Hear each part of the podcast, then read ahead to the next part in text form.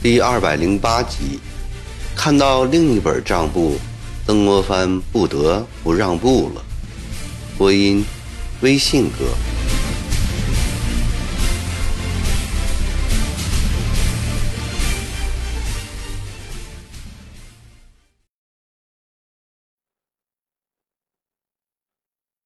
玉祥按哥哥临上路时交代的，将另一本账目搬了出来。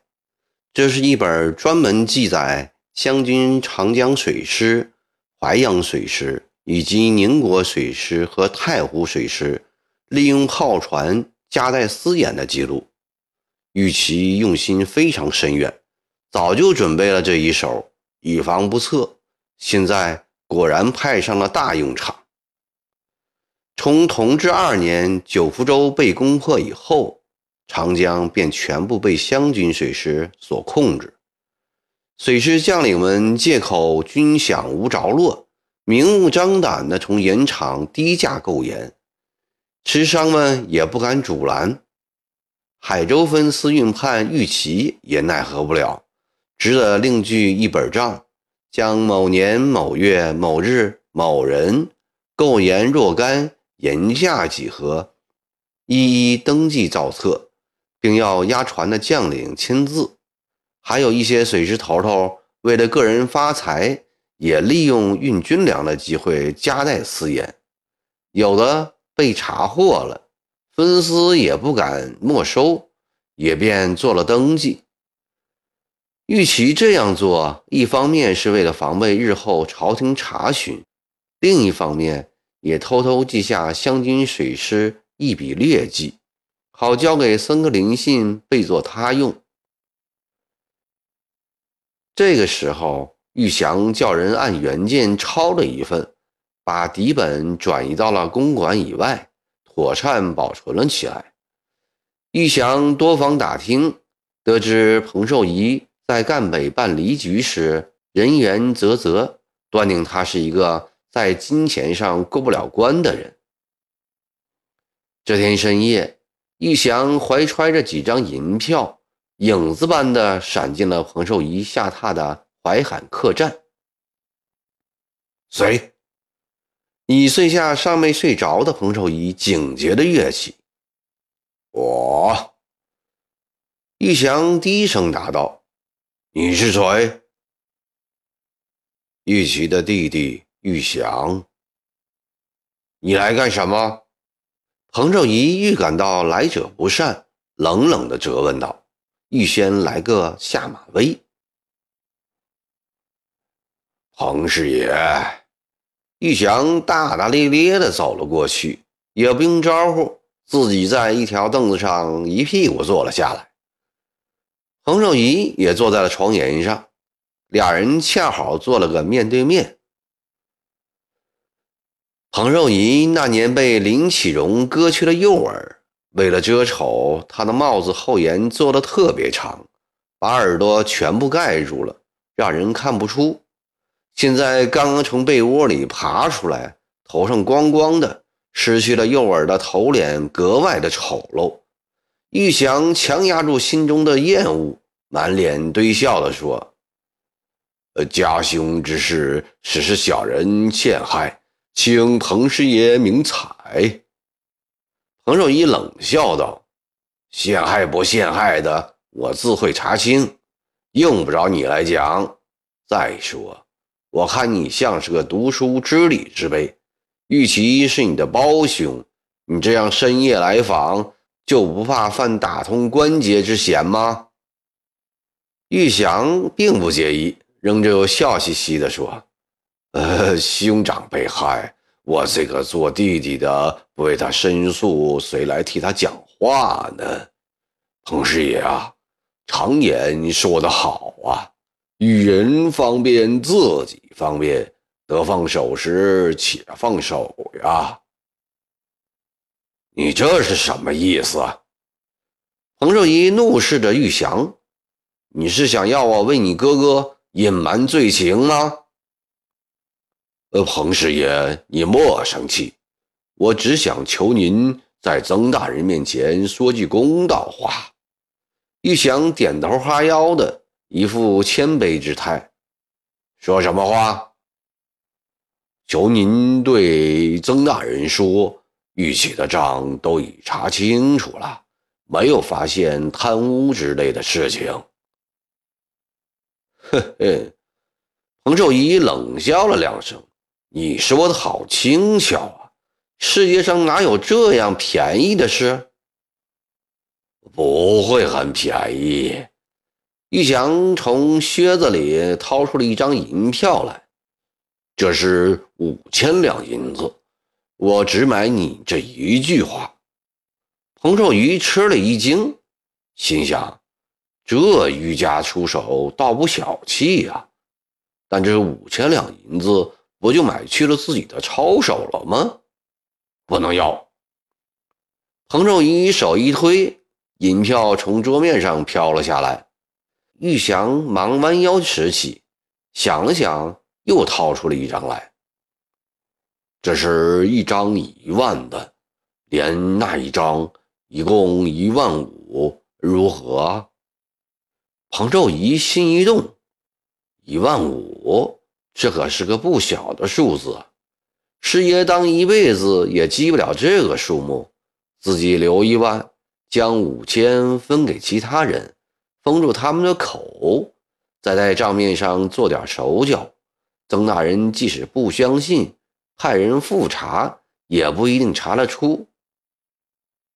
转念又一想，他立即意识到不对，这玉琪是曾大人要惩办的要犯，状子告的扎实，名分也很大，怎么能掩盖得过呢？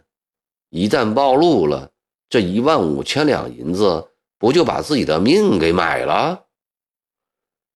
彭寿仪心里的活动全让玉祥看在了眼里。他慢慢地从衣袖口袋里掏出了早已准备好的账簿来，递给了彭寿仪。彭师爷，我不会为难您的，请您把这本账簿转呈给曾大人过目。若他不认账，我们也对不起，进京送给僧王府，凡僧王送给皇上看。彭寿仪感到很奇怪，他接过了账簿，翻开第一页，只见上面赫然记载着一笔笔湘军水师夹带私盐的账。再翻了几页，页页如此。彭寿仪此时全部明白，心里。也踏实多了。他故意把账簿推开，就一万五千两银子，我给你送。实话告诉你吧，账已经查清楚了，你哥哥贪污的银子近百万，你就等着抄家验尸吧。玉祥咬了咬牙，终于将靴子里最后的一张银票拿了出来。这里还有一万五，一共三万两了。我们玉家的全部家当都拿来了。实话跟你说吧，你要我跟曾大人说，你哥哥完全没有贪污之事，你就是拿三十万两银子来，我也不会说的。我要不要脑袋吃饭了？老辣的彭寿仪知道这案子要全部翻过来。是不行的，他不敢拿性命来开玩笑。哥哥究竟贪污了多少？玉祥心里也没有底儿。他见彭寿仪这样的强硬，他反而气馁了。呃，彭师爷啊，你看我哥这案子要如何了结呀？看在你这番心意上，我去跟曾大人说情。不抄家，不充军，看做得到不？还想依旧当他的海州运判，那是绝不可能的事。你掂量着办吧。同意就这样，不同意，银子和账簿你都拿走。彭寿仪将银票和账簿往玉祥那边推了过去。玉祥呆了半天，想了想，最后说。彭师爷，呃，就这样吧，最好不革职。若实在不能保，则千万请保哥不抄家充军呐。那好，彭寿仪皮笑肉不笑地说：“玉二爷啊，你要想把事情办成功啊，今夜这里发生的一切，你可不能透露半个字，懂吗？”把玉祥提供的账簿仔细看了一遍后，深知曾国藩弱点的彭寿仪心中暗暗得意，连那五千两银子他都不愿意分出去了，倒不是出于心疼，多一个人知道便多一分麻烦，况且现在用不着在账目上做过多的手脚，他已有打动曾国藩的足够力量了。彭仲仪匆匆地从海州赶回了江宁，在书房里单独面见曾国藩。海州分寺的账清的怎么样了？曾国藩期望获得重大的进展，在铁的事实面前，逼得玉琪不得不认罪，最后再将给他的惩罚减轻一等，以此为条件求得放票，留下。罗兆生一条小命。这些天来，女儿不断的哀求，夫人不停的劝说，曾国藩看在眼里，也实在是不忍心。他在心里做出了这样一个折中的处理方案。玉琪的确为官不廉，这几年来用压榨复仇的花招，共敲诈吃商银子二十七万多两。不过，他也的确拿出了二十万两银子来修浚运河，自己得了七万多，又从尹商那里索取贿赂八九万，这两项加起来大约有十五六万两银子。比起前任几届来，玉琪不算是最贪的。海州的百姓讲，哪个运判不是混个三四年？弄个二三十万两银子后再走的，十几万两。曾国藩有点怀疑，他望着彭寿仪的眼睛问：“状子上告了他至少聚连了八十万两，怎么相差的这样远呢？”大人呐，盐商们都恨盐官，夸大其词是可以理解的。彭寿仪坦然地接受着曾国藩的审视，他心里知道，这时如果自己的目光稍有回避，就会引起曾国藩更大的怀疑。在曾国藩身边十几年的江西举人，对老师洞悉一切的眼力，既佩服又畏惧。在回江宁的途中，他自我训练了很多遍，今天临场表演时。幸而没有慌乱。哦，曾国藩有点失望，略停了一下说：“只当了八年的运判，便贪污了十五六万两银子，也可恨得很。两江的官吏都像他这样，百姓还有日子过吗？”大人，彭寿仪把凳子挪进了曾国藩。压低声音说：“玉琪虽然可恨，但也有可爱之处。可爱之处？”曾国藩颇感意外。大人有所不知，这三年来，我湘军长江水师、淮阳水师、宁波水师、太湖水师，因军饷不足，都在海州原厂以低价买盐。再以高价出卖，另外还有不少将官也利用装粮之便夹带私盐，所有这些玉琪都没有为难。他的弟弟玉祥说：“湘军打长毛功劳大，与此换军饷或是换点零花钱，我们都支持。”卑职将玉琪所记的账初算了一下，这几年湘军水师。公司共在海州盐场买盐四万银，没有纳一文盐科。也就是说，玉琪利用这批盐支援了湘军水师约一百万两银子。说着，把玉祥提供的账簿恭恭敬敬地递了上去。没有这样的事，长庚，这本账是玉琪捏造的，你不要上他的当。曾国藩随便翻了几页，便把它扔到了桌子上。大人，卑职已过不惑之年，且在大人目中这么多年。岂不知世上多有伪造账簿、欺蒙上峰的事啊？彭寿仪不慌不忙地说：“不过这本账不是假的，现在大人看的是抄本。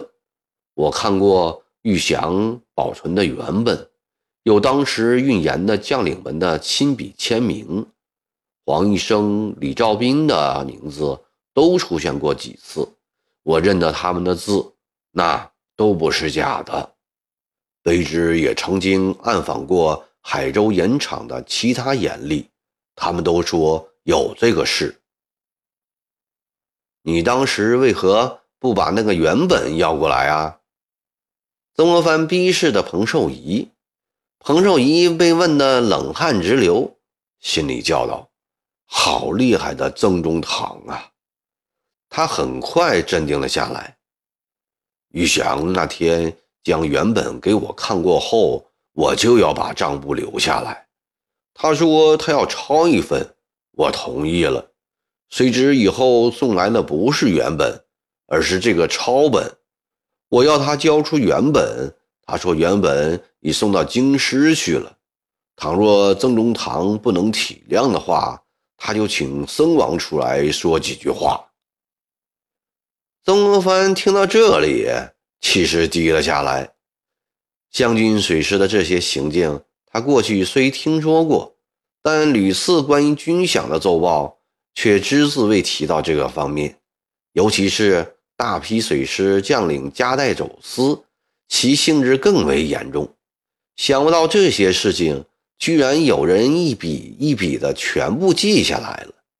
这些丑闻。若经过僧格林信之口上达天庭，岂不招致皇太后、皇上的震怒？